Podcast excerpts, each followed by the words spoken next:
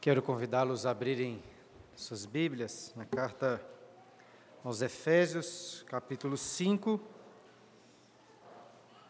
Já tem um pouco mais de um ano que estamos meditando nessa carta aqui na nossa igreja e hoje vamos continuar aí com os versículos 5 e 7 do capítulo 5. Se você quiser, ao final da liturgia também tem um, uma espécie de esboço aí do sermão que pode ajudá-lo a acompanhar melhor durante a pregação. E como tem sido o padrão neste, nestes estudos em Efésios, hoje vamos avançar apenas em poucos versículos.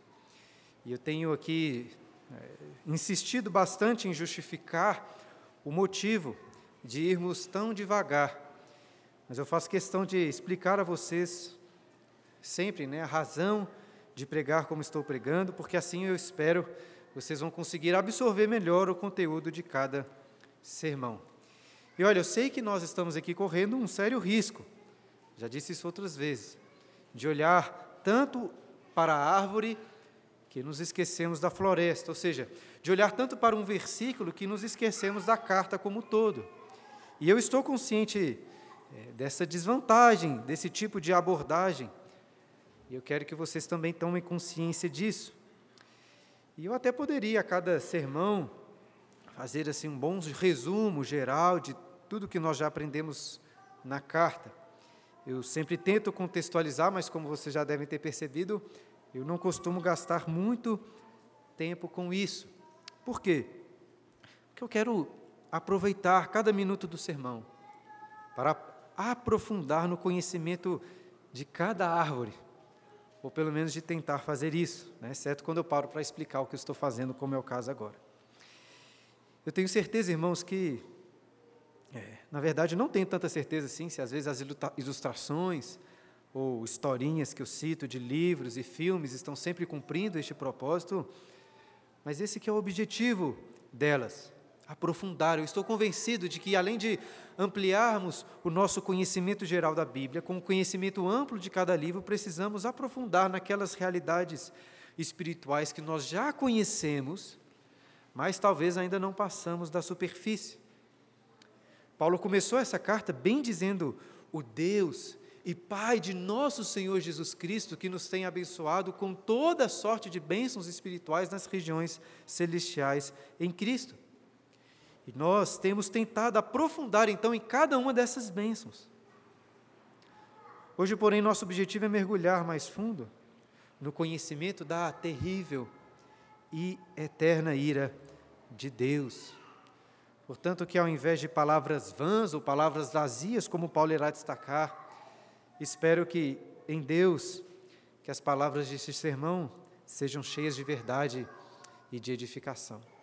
Dessa forma, continuamos com os versículos 5 a 7. Porém, para uma contextualização melhor, vamos ler desde o versículo 3. Efésios 5, versículo 3. Mas a impudicícia e toda sorte de impurezas ou cobiça nem sequer se nomeia entre vós, como convém a santos, nem conversação torpe, nem palavras vãs ou chocarrices, coisas essas inconvenientes. Antes, pelo contrário, ações de graças Sabei, pois, isto: nenhum incontinente ou impuro ou avarento que é idólatra tem herança no reino de Cristo e de Deus. Ninguém vos engane com palavras vãs, porque por essas coisas vem a ira de Deus sobre os filhos da desobediência. Portanto, não sejais participantes com eles. Você acredita nisso? No fogo que nunca se apaga, o queimando para sempre? Essa é uma pergunta do Mozart, lá naquele filme Amadeus. Quem já assistiu esse filme, já indiquei algumas vezes aqui na igreja. Então, se não assistiu ainda, fica a dica. Amadeus, filme maravilhoso. E mais para o final do filme, uma cena até que mandei no grupo lá da igreja, o Mozart está em sua cama, doente, compondo uma das mais belas obras musicais, na minha opinião, de todos os tempos. É uma missa fúnebre chamada Requiem. E o filme retrata o momento em que Mozart vai compor um, um movimento da música que tem a seguinte letra, está em latim: Confutatis maledictis, flames acribus addictis, que seria algo como confundidos e amaldiçoados, entregues às chamas impiedosas, confundidos e amaldiçoados, entregues às chamas impiedosas. E logo antes de compor a melodia dessa parte, o Mozart vira para Salieri, que era quem estava redigindo tudo, e pergunta o seguinte: Você acredita nisso? No fogo que nunca se apaga, o queimando para sempre? E você, meu irmão? Você acredita nisso? Em uma noite, alguns dias atrás, um dos meus filhos me acordou chorando bastante ao meu lado da cama dizendo que ele não conseguia dormir, porque estava com muito medo de Jesus voltar e ele ser condenado ao inferno. Então ele se deitou comigo na cama, nós conversamos um pouco, oramos, e depois ele conseguiu dormir tranquilo. No outro dia nós conversamos mais sobre este, este medo do castigo de Deus, e desde então este tem sido um assunto recorrente lá em nossa casa. E uma das coisas que esse evento me fez pensar é: será que os, os meus filhos estão aprendendo sobre Jesus da forma correta? É, será que esse medo de Jesus voltar e condená-lo ao inferno é uma coisa positiva? É, naturalmente, eu não quero que os meus filhos fiquem com medo de Jesus, especialmente à noite, né? até porque, sendo bem egoísta, é muito desconfortável dormir com um dos filhos na cama. Mas pensar em Jesus deveria ter justamente o efeito contrário o de trazer paz, segurança ao coração diante de algum medo na hora de dormir. Mas será que, em algum sentido, não é bom que o crente enche o seu coração de temor ao pensar na volta gloriosa do nosso Senhor, quando Ele virá para julgar os vivos e os mortos? Será que nós não deveríamos todos quando colocamos a cabeça no travesseiro, em alguma medida, ficarmos também com medo da ira de Deus? Eu sei que é muito difícil falar, ou mesmo pensar sobre o inferno, o juízo eterno. Nós estamos considerando que, que pessoas queridas, um filho, um pai, um cônjuge, um amigo, por anos e anos sem fim, por toda a eternidade, irão sofrer os tormentos mais terríveis que se possam imaginar, ou até que nem se possam imaginar. Mas será que é isso mesmo?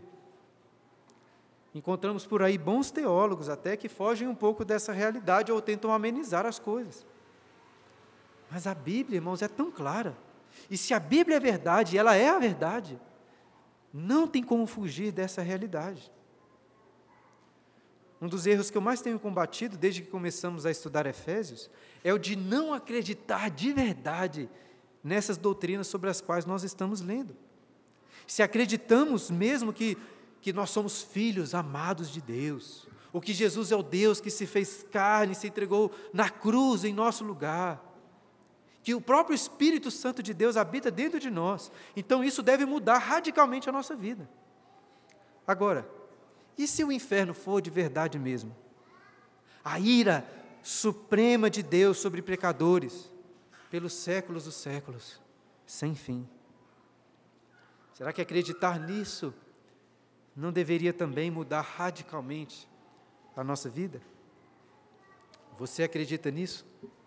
No fogo que nunca se apaga, o queimando para sempre? O apóstolo Paulo não quer que tenhamos qualquer dúvida quanto à terrível realidade da ira de Deus sobre os pecadores. E reparei no começo, como ele começa o versículo 5 sendo bastante incisivo. incisivo. Olha aí no texto, ele diz: Sabei, pois, isto. Paulo usa uma expressão forte, como se ele dissesse: Tenho certeza disto. Disto o quê? É verdade que Paulo não está aí nesses versículos falando explicitamente do inferno. Ainda assim, ele quer que nós tenhamos certeza de que os impuros, imorais não herdarão o reino de Deus. Pelo contrário, no versículo 6 ele diz: Vem sobre eles a ira de Deus. E que ira é esta? É pelo contraste dos versículos, Paulo está dizendo que, ao invés de herdarem o reino, os impuros recebem a ira. Ou seja, ainda que essa ira tenha manifestações na vida presente, parece que Paulo está se referindo ao dia final, ao dia da ira e da revelação do justo juízo de Deus, como é a expressão que ele mesmo usa. Paulo usa lá em Romanos capítulo 2, versículo 5. E como estamos tentando nos aprofundar no texto, eu acho que podemos ampliar este termo ira, usado aqui em Efésios, comparando com 2 Tessalonicenses, capítulo 1, versículos 8 e 9, que lemos durante a liturgia, quando Paulo afirma que Jesus se manifestará do céu, e ele diz: em chamas de fogo, tomando vingança contra os que não conhecem a Deus e contra os que não obedecem ao Evangelho de nosso Senhor Jesus. Estes sofrerão penalidade de eterna destruição, banidos da face do Senhor e da glória do seu poder. É o que Paulo diz. Você acredita nisso? Paulo quer que você tenha certeza. Mas sobre, é, sobre quem é que Paulo está dizendo que vem a ira de Deus ao invés do seu reino? Olha aí novamente o versículo 5. Sabei, pois, isto: nenhum incontinente, ou impuro, ou avarento, que é idólatra. Semana passada eu estava conversando com, com o Elbert é, sobre a importância de fazer um resumo do contexto aí em cada pregação. E até expliquei para ele que, que apesar de eu não gastar muito tempo com isso, eu sempre, ao preparar o sermão, escrevo algumas linhas com este propósito.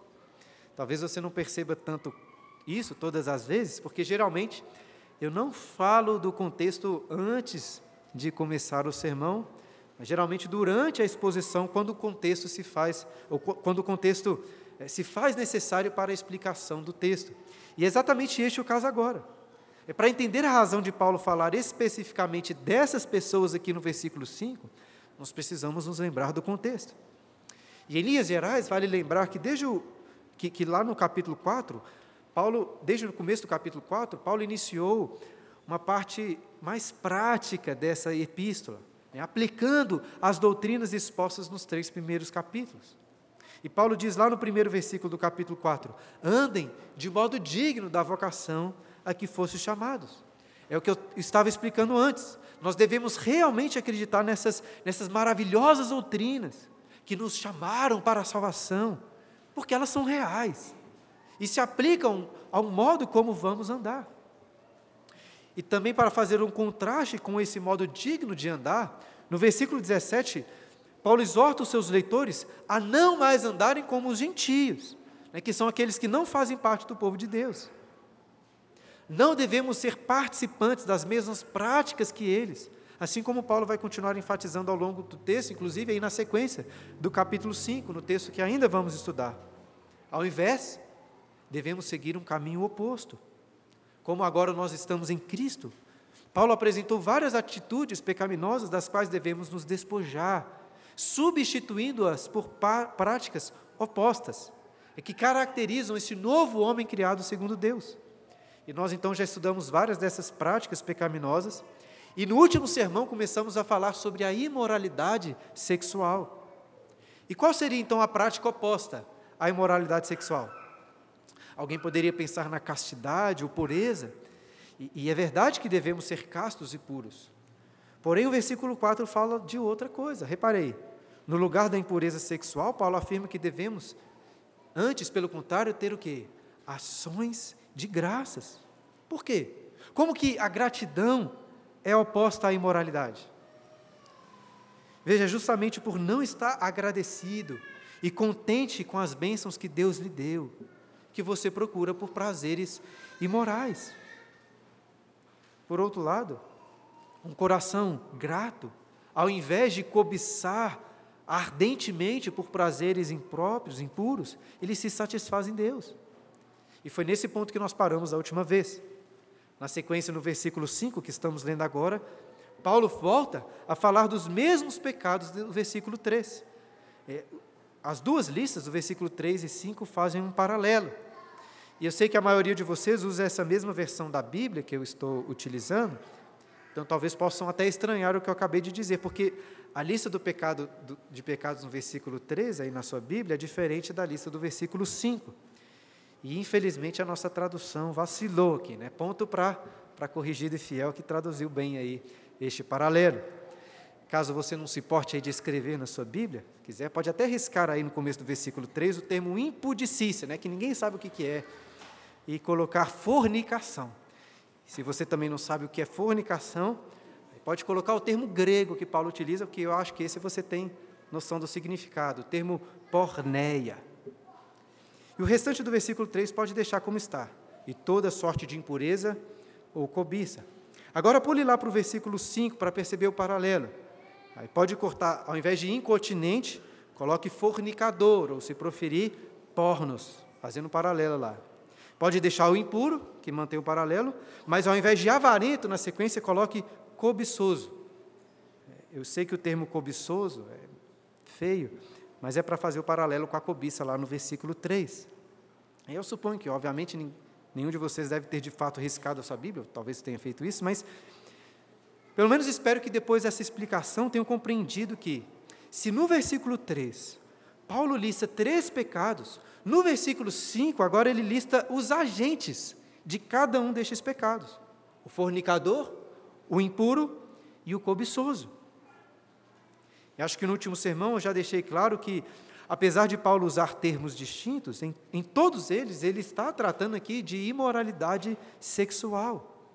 Eu sei que a cobiça nos remete também a um desejo por dinheiro, ganância, por outros bens, mas pelo contexto, creio que Paulo está pensando na cobiça por porneia, por impurezas sexuais. Inclusive, ele faz um comentário muito importante sobre o cobiçoso. Você percebeu aí no texto? Ele diz que o avarento ou cobiçoso é idólatra. Por quê? Porque cobiçar é deixar de reconhecer que Deus é suficiente e assim de adorá-lo como o único Deus. Até de forma que o décimo mandamento, não cobiçarás, faz um paralelo com o primeiro: não terás outros deuses diante de mim. É o termo grego para cobiça aponta literalmente para um ato de sempre querer mais. Está sempre querendo mais. É, é aquela avidez intensa e sem contentamento, como um buraco negro que vai sugando tudo sem nunca se satisfazer. E veja, quando um homem, por exemplo, trai a sua esposa, uma das coisas que a esposa pensa é: eu não sou suficiente para ele. E assim, a avareza ou cobiça por imoralidade sexual é um tipo de adultério contra Deus. Porque ao invés de rendermos graças a Deus por tantas bênçãos e nos satisfazermos nele, o cobiçoso busca por prazeres longe de Deus. Nós já falamos bastante sobre este contraste entre ações de graças e imoralidade no último sermão. E o foco hoje, ao meditarmos nos versículos 5 ao, ao 7, é enfatizar o castigo dos imorais. E o primeiro castigo ressaltado por Paulo, na sequência do versículo 5, é de que nenhum fornicador, impuro ou cobiçoso que é idólatra, olha aí no texto, nenhum deles tem herança no reino de Cristo e de Deus. E lembre que Paulo não está escrevendo essa carta aqui, colocando lá no, no seu Instagram, né, no jornal da cidade, para todo, todos lerem. Ele está escrevendo para a igreja. Portanto, não parece que é o propósito dele aqui se dirigir a toda aquela sociedade, né, condenando a imoralidade sexual e dizendo para aqueles impuros: olha, vocês, vocês não vão para o céu, seus imorais. Eu digo isso porque, como cristãos, nós às vezes temos essa tendência de, de querer sempre ficar apontando os males, a impureza na sociedade. E, em alguma medida, é bom nos esforçarmos por, isso, nós vemos exemplos na Bíblia. Mas Paulo está nos exortando a examinar a nós mesmos. Ele está escrevendo para crentes e dizendo assim: olha, vocês fiquem espertos. Vocês, porque quem vive na imoralidade não vai para o céu, não. Não vai, não tem herança. Mas aí alguém poderia questionar a Paulo dizendo assim: apóstolo, você não disse lá no capítulo 1 que nós somos selados com o Santo Espírito, que, que é o penhor da garantia da nossa herança? Qual que é o sentido do agora deixa alerta? Então nós não estamos garantidos pelo Espírito? Ou será que nós podemos perder a herança eterna se nós cometermos imoralidade? Evidentemente, Paulo não está dizendo que se você cometer um pecado de imoralidade sexual, acabaram suas chances de entrar no reino ou de herdar o reino de Deus. Mas ele está sim alertando para o fato de que aqueles que persistem na imoralidade, sem arrependimento, sem despojamento do velho homem, não podem se tornar cidadãos do reino de Cristo. O, o, o penhor do Espírito, selado no seu coração, não é apenas uma garantia de, de que aconteça o que for, né? você é a herança de Deus e Ele é a sua herança, e você está seguro. É isso sim, mas não é só isso. Porque o selo do Espírito é a própria presença de Deus no seu interior, concedendo uma nova vida. Portanto, você pode ser membro dessa igreja, batizado, frequente aqui nas atividades. Mas se você persiste em andar na imoralidade sexual, você não tem o Espírito de Deus no seu interior. E você não tem herança no reino de Cristo e de Deus. E claro, todos nós sabemos que herança é uma coisa muito boa. Tente imaginar, imagine só ser herdeiro da fortuna bilionária lá do, do Elon Musk. Se imoralidade sexual fosse um impeditivo para você continuar como um herdeiro da fortuna bilionária dele, eu creio que, que você iria se esforçar bastante né, para ser uma pessoa casta. Agora tente pensar no seguinte: Paulo fez questão de ressaltar no primeiro capítulo da carta, dessa carta, quão maravilhosa é a herança que nós temos em Deus. Ele, inclusive, orou lá no versículo 18 do capítulo 1, pedindo para que os nossos olhos, os olhos do nosso coração fossem iluminados, para saber qual é a riqueza da glória da sua herança. E na época nós gastamos um bom tempo tentando aprofundar nessa realidade tão preciosa, de que nós somos herança de Deus e que Ele mesmo, o próprio Deus, com toda a sua glória, é a nossa herança. Tudo que é dele, a sua alegria, o seu poder, as suas riquezas, os seus bens, tudo é nosso. E nós somos de Cristo. O reino dele é o nosso reino também. O plano eterno que, que, que, o plano eterno de Deus, conforme Paulo já explicou nessa carta, é fazer com que todas as coisas, dos céus e da terra, convirjam em Jesus. Tudo é de Jesus, é tudo para Jesus. E tudo que é dele, nós recebemos por herança. Nós podemos usar aquelas palavras de cantares e dizer para Jesus: Eu sou do meu amado, e o meu amado é meu. Agora, imagine só trocar o noivo trocar toda essa herança preciosa por um prazer sexual impuro, por um prato de lentilhas. Se o Espírito Santo está mesmo aí dentro do seu coração, uma das coisas que ele faz é dizer aí a você: não faça isso, não troque. Considere quão preciosa é a herança que você tem e seja agradecido. Confie que Deus quer ser glorificado o enchendo também de satisfação, enchendo você de alegria. A melhor, a mais prazerosa experiência sexual não passa de, de uma sombra das alegrias com Jesus em seu reino. Irmãos, no final das contas, como disse da última vez, nenhum de nós aqui precisa de sexo. O que nós precisamos é de Jesus, porque nele estão todos os prazeres, toda a alegria. Ele satisfaz completamente. E a herança no seu reino é para aqueles que se satisfazem nele. Não é possível herdar o reino de Deus e de Cristo vivendo como um cidadão do reino da imoralidade. Então, este é o alerta do Espírito no seu coração, através dessas palavras inspiradas. E perceba aí nessas palavras que Paulo não, não faz esse alerta para ficar jogando isso na sua cara dizendo assim: oh, você não vai para o céu, não. Ele, ele nos alerta para nos levar ao arrependimento arrependimento de cada resquício de imoralidade em nossas vidas, daquelas coisas que nem deveriam ser nomeadas entre nós. Lembre-se de que, que Paulo usa aqui vários termos, justamente para incluir todo tipo de impureza. Paulo não está se dirigindo apenas aqueles que dormem com várias pessoas, ou aqueles adúlteros que traem os seus cônjuges, ou aqueles que são homossexuais. Porque qualquer mancha de impureza sexual o impedirá de herdar o reino de Cristo. É importante destacar isso, irmãos, porque quanto mais sutil for o pecado da imoralidade, mais difícil ainda será de mortificá-lo. Por exemplo, é mais difícil é, deixar o pecado.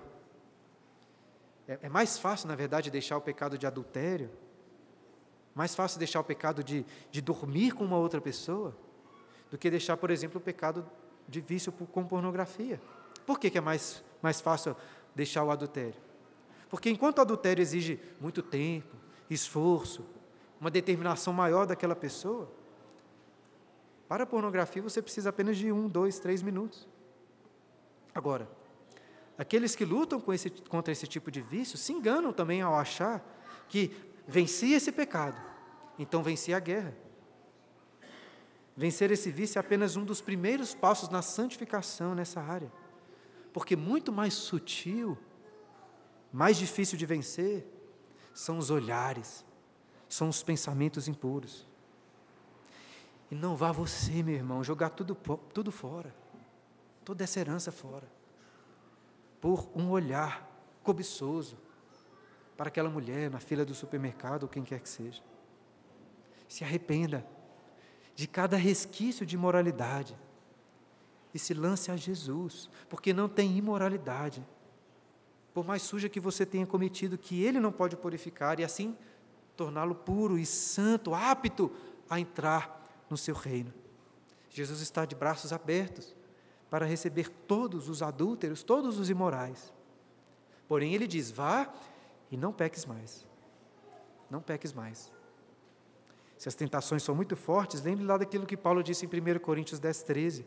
Deus é fiel e não permitirá que sejais tentados além das vossas forças. Pelo contrário, juntamente com a tentação vos proverá livramento, de sorte que a possais suportar. Então confie nesse livramento.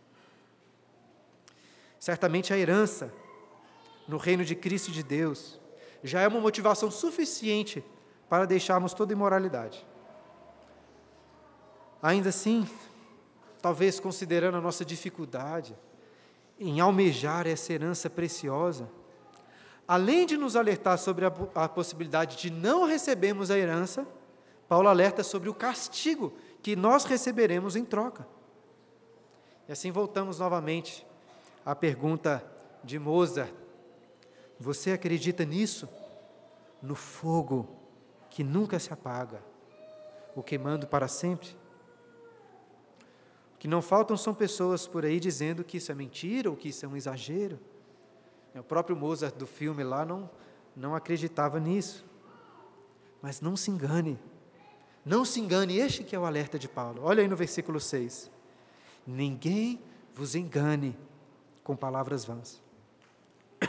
Parece que Paulo está partindo do pressuposto que existiam entre os efésios aqueles que iriam tentar enganá-los. Não que fossem necessariamente eh, enganadores profissionais, né, conscientes, mentindo-lhe sobre as coisas. É possível que eram, entre aspas, né, pessoas com boas intenções e que realmente acreditavam em suas palavras vãs. Literalmente, Paulo usa a expressão palavras vazias. Como assim? É, são palavras vazias da verdade. Podem até parecer bonitas, mas possuem apenas uma capa, uma casca sem solidez, sem realidade. Paulo não nos dá exemplos dessas palavras ou argumentos vazios, mas, mas nós podemos imaginar alguns. Por exemplo, é possível que alguns enganadores passavam segurança para os crentes que estavam cometendo imoralidade sexual, dizendo que a ira de Deus não veria sobre eles. Eles já professaram a fé em Jesus, né? vocês já fazem parte da igreja, vocês foram selados pelo Espírito. Ou seja, mesmo que você cometa uma imoralidade ou outra, não tem o que temer. Ou então, de uma forma mais sutil, alguns podiam ser enganados por uma falsa compreensão da salvação pela graça somente. Afinal, ninguém é salvo por ter uma vida de pureza sexual. Paulo mesmo disse nessa carta aos Efésios que a salvação é pela graça, mediante a fé, não por obras. Aí alguém poderia dizer, ou mesmo pensar, ainda que, ainda que você esteja olhando imoralidade sexual, quando Jesus voltar, naquele momento, pode ficar tranquilo, é você foi selado com o Santo Espírito para o dia da redenção, você está salvo. Mas será que isso é verdade mesmo? Porque, irmão, se for tão simples assim, esse alerta aqui de Paulo para a igreja sobre a ira de Deus não faz sentido. Qual é o propósito? De alertar sobre a ira vindoura, se esse perigo não existe para aqueles que estão na igreja, como vocês aqui, lendo essa carta. Veja, este alerta só faz sentido se Paulo quer que você realmente tenha medo da ira divina. Ele quer que você largue uma confiança vazia de salvação. É verdade, irmãos, que o Espírito nos dá segurança de salvação. É verdade também que ninguém é salvo por ter uma vida sexual pura. Mas é verdade também que nenhum impuro herdará o reino de Deus. Com isso, não estou dizendo que, que se Jesus voltar, bem na hora que você estiver cometendo imoralidade, você vai com certeza ser condenado. Não estou dizendo isso. Mas ainda assim, eu acho que Paulo considera que essa é uma possibilidade real e que você deve temer isso. Será que você, que continua desenfreado na imoralidade, está realmente arrependido? Será que você é crente mesmo? Porque se for crente mesmo, o Espírito, na realidade, vai usar este alerta para colocar temor no seu coração. No último sermão, gastamos um bom tempo é, considerando que nós devemos contemplar a beleza, a alegria da vida com Cristo, estar sempre agradecido pelas suas bênçãos. Né? São, são bênçãos, são realidades tão belas que, que nos atraem para uma vida santa que nos animam a deixar os pecados. São, são um combustível que energiza o poder expulsivo de uma nova afeição, para citar novamente lá o sermão do pastor Thomas Chalmers. Agora, porém, eu quero chamar a sua atenção para o outro lado da moeda que Paulo está apresentando aqui, que, que é o medo da ira vindoura de Deus. Quer dizer, então, que quando você for tentado a cometer imoralidade. Você deve ficar com medo da ira, de Deus ficar irado com você e de lançá-lo no inferno por causa desse pecado? É isso que Paulo quer dizer? Eu acho que é exatamente isso. Veja se não é isso que Paulo está dizendo aí no versículo 6. Ninguém vos engane com palavras vãs. Por quê? Porque por essas coisas, que coisas? fornicação, impureza, cobiça, vem a ira de Deus. Outro engano perigoso, além da falsa segurança de salvação, é o de não acreditar na realidade terrível da ira de Deus. As pessoas, de forma geral, pelo menos a minha impressão, até estão bem abertas aí para acreditarem em Deus, mas não estão muito abertas para acreditar no inferno. Desde o Éden, o homem é suscetível à voz da serpente que contradiz a palavra de Deus, dizendo: É certo que não morrerás. E hoje nós vamos encontrar por aí diversos argumentos enganosos, palavras vazias, questionando como que um Deus bom, cheio de amor, seria capaz de condenar uma pessoa à morte eterna. Mas essas são palavras vazias de verdade bíblica. E mesmo dentro da igreja, talvez até numa igreja reformada, corremos o risco de nos enganarmos. Eu lembro-me que uma das primeiras críticas formais assim que eu recebi de um sermão que eu preguei foi na igreja, de um sermão que eu preguei na igreja, né? Foi justamente por explorar muito enfaticamente os sofrimentos do inferno. É claro que eu era apenas um jovem seminarista, né? ainda bem mais imaturo do que sou hoje. e com fogo no olho, né? Pregando sobre o fogo que não se apaga, o verme que não morre. Aí vocês podem imaginar a cena. E para piorar, era um sermão no culto de comemoração lá do dia da UCP, né, das crianças da igreja.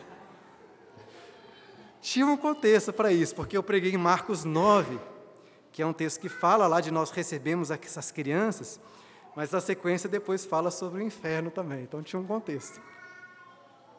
Mas de toda forma, irmãos, né, dá para entender aí a crítica que eu recebi, o incômodo, o incômodo de algumas pessoas com uma ênfase assim tão acentuada no inferno.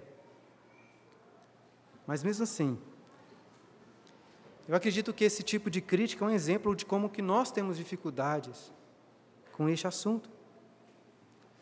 Um dos erros que eu mais tenho combatido desde que começamos a estudar Efésios é o de não acreditar de verdade nessas doutrinas sobre as quais nós estamos lendo.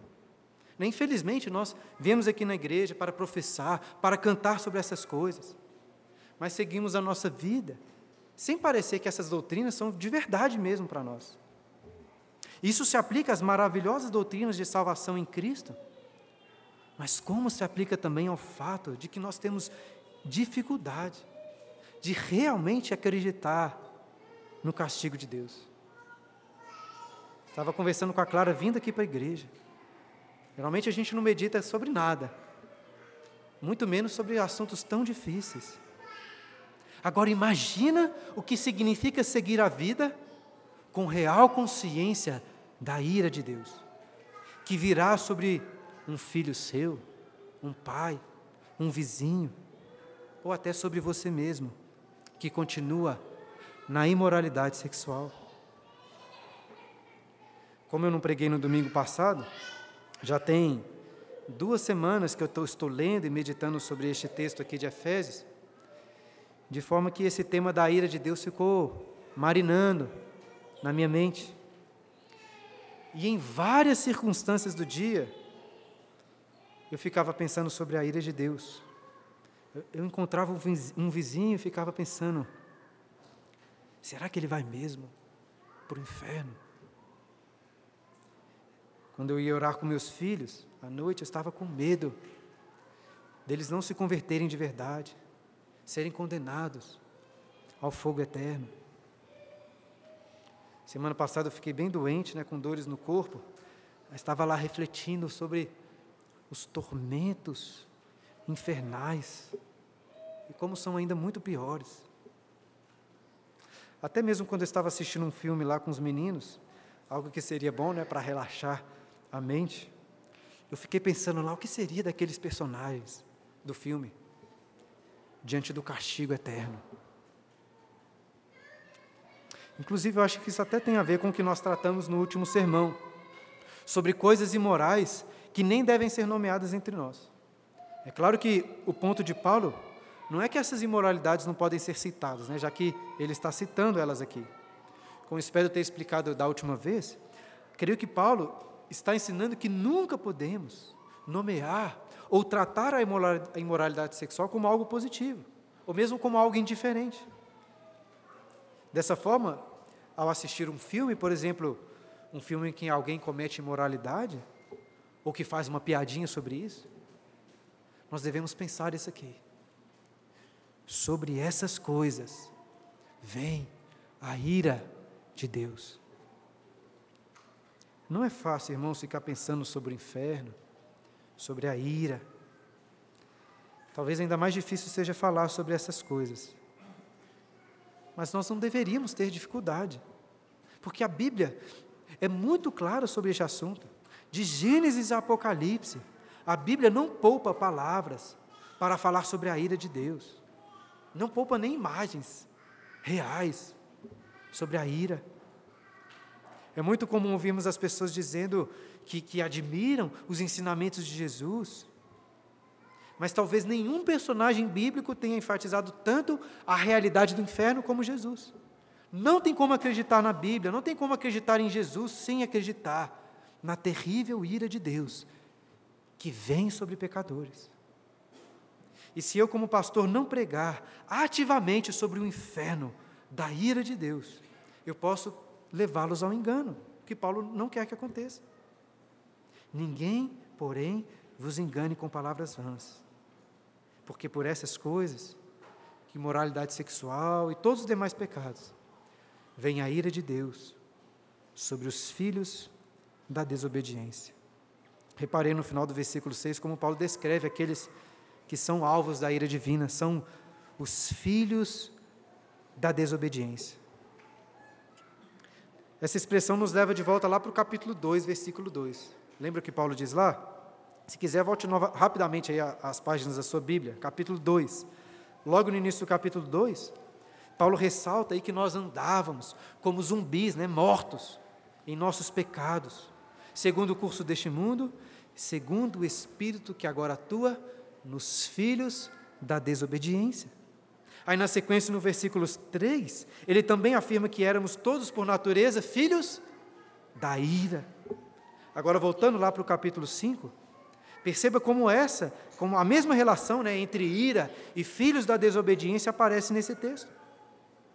Filhos possuem a mesma natureza do seu pai, portanto, os filhos da desobediência são, por natureza, pessoas que escolhem desobedecer a Deus e que por causa disso podem ser também chamados de filhos da ira.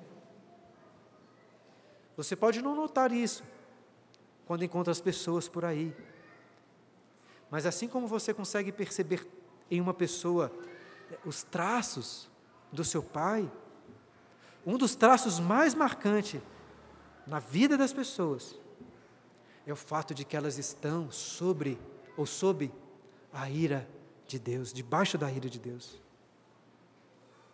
Eles não são filhos amados, que imitam o seu Pai Celeste, como Paulo destacou no início do capítulo 5.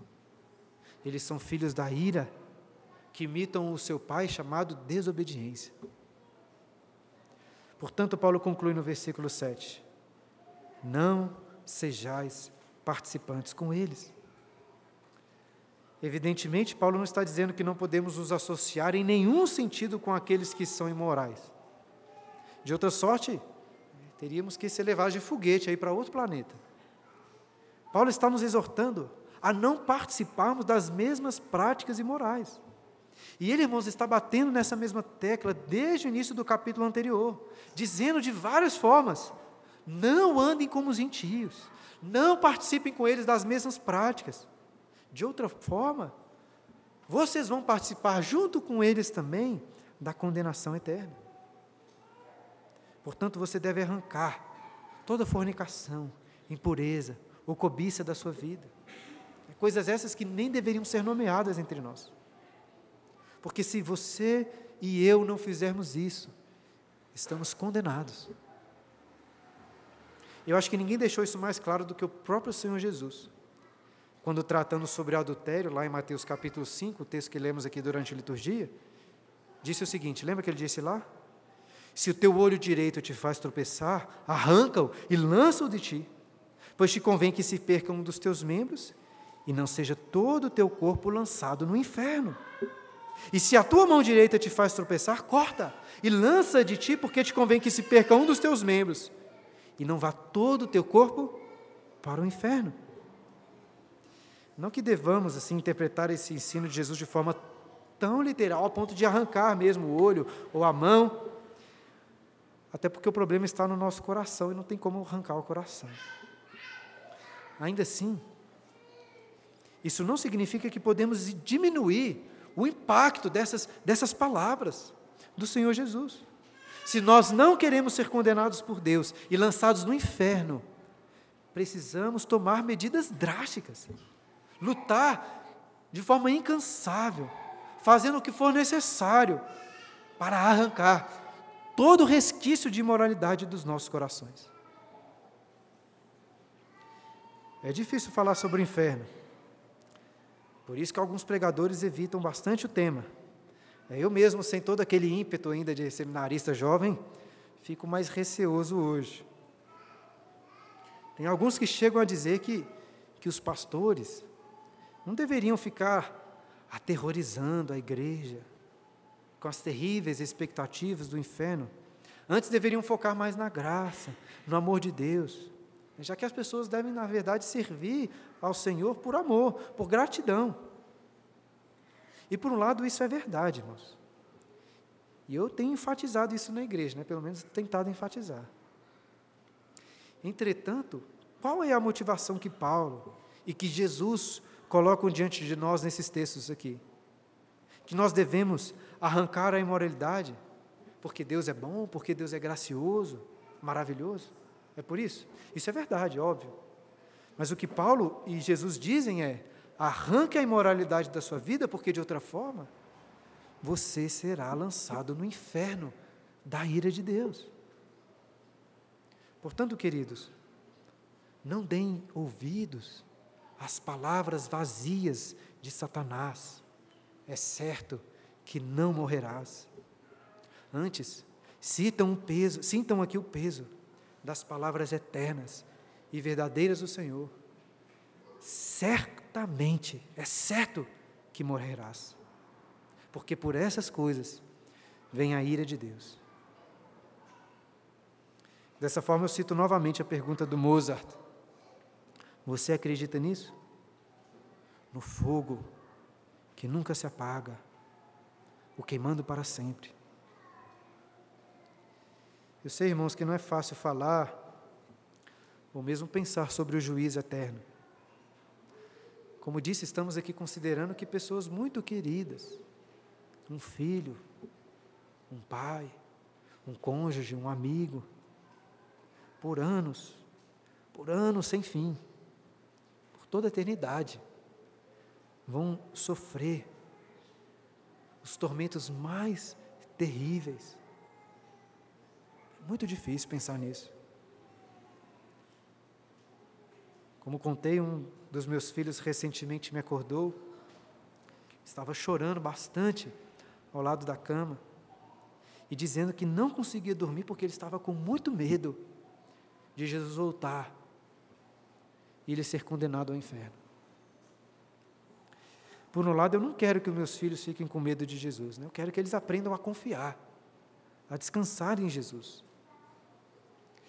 Mas por outro lado, será que não é bom que eles tenham um coração cheio de temor ao pensar na volta gloriosa do Senhor Jesus, quando Ele virá para julgar os vivos e os mortos?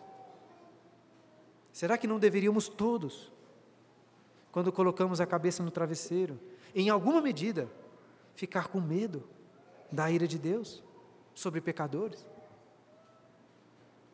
Eu creio que esse texto que estudamos em Efésios, assim como vários outros na Bíblia, respondem que sim, nós devemos temer o castigo eterno. Existe uma frase famosa que foi atribuída ao Thomas Hobbes, que diz: O inferno é a verdade percebida tarde demais. O inferno é a verdade percebida tarde demais. Eu não acho que o Hobbes, ou quem quer que tenha dito isso, estava realmente pensando lá nas chamas eternas. Estava apontando para quão terrível é descobrir alguma verdade tarde demais ainda assim essa frase é, é assustadoramente verdadeira. Porque todos, todos um dia vão perceber, sem sombra de dúvidas, que o inferno é real, é verdadeiro. A minha oração, irmãos, é que, que nenhum de meus filhos, nem mesmo algum de vocês, ou eu, perceba isso tarde demais quando não mais houver esperança. É aquilo que Dante Alighieri colocou como inscrição na porta do inferno. Abandone toda a esperança. Todos vocês que entram aqui. Portanto, queridos, ninguém vos engane com palavras vãs, porque por essas coisas vem a ira de Deus sobre os filhos da desobediência. O inferno é real. Se não fosse real, qual a necessidade de Jesus, o próprio Filho de Deus, morrer naquela cruz sofrendo a ira do Pai? Qual mesmo seria o sentido do Natal, do Deus que se fez homem para ser o nosso Salvador? Se o inferno não é real, você acha que Deus teria de fazer algo tão terrivelmente radical, como enviar o seu próprio filho em carne humana para moê-lo em uma cruz, esvaziando o cálice da sua ira sobre ele. Veja, se nós desacreditamos ou se diminuímos o inferno, nós desacreditamos e diminuímos a obra de Jesus em nosso favor. E assim eu gostaria de concluir voltando lá ao Requiem de Mozart. Depois escute essa obra se você nunca escutou. É uma belíssima obra musical. E quando o coral canta lá sobre as chamas do inferno, você consegue escutar essas chamas ao som dos, das cordas. Uma coisa maravilhosamente assustadora. Porém, essa música também, nessa música encontramos uma esperança. Após cantar ali sobre os confundidos, os amaldiçoados, entregues às chamas impiedosas, aquele som das chamas infernais é substituído por uma bela, por uma doce melodia, melodia pianíssimo, enquanto lá os sopranos e os contraltos cantam Voca-me, voca-me cum benedictus, conta-me junto aos benditos. Em Cristo, meus irmãos, nós podemos ter essa esperança de sermos contados junto aos benditos. Não por natureza. Por natureza, somos todos filhos da desobediência, sobre os quais vem a ira eterna de Deus. O meu filho tem muitos motivos para ficar com medo do inferno. Assim como eu e você tem também. Seja pelos nossos pecados de moralidade, seja por diversos outros pecados que nós cometemos. Mas o que eu disse para consolar o meu filho, quero dizer para mim e para você também. Jesus é o Filho perfeitamente obediente, que se fez desobediência em nosso favor, para Ele sofrer a ira e o inferno em nosso lugar. Confie nisso, meu irmão, porque em Cristo, no juízo final, você será contado junto aos benditos. Amém.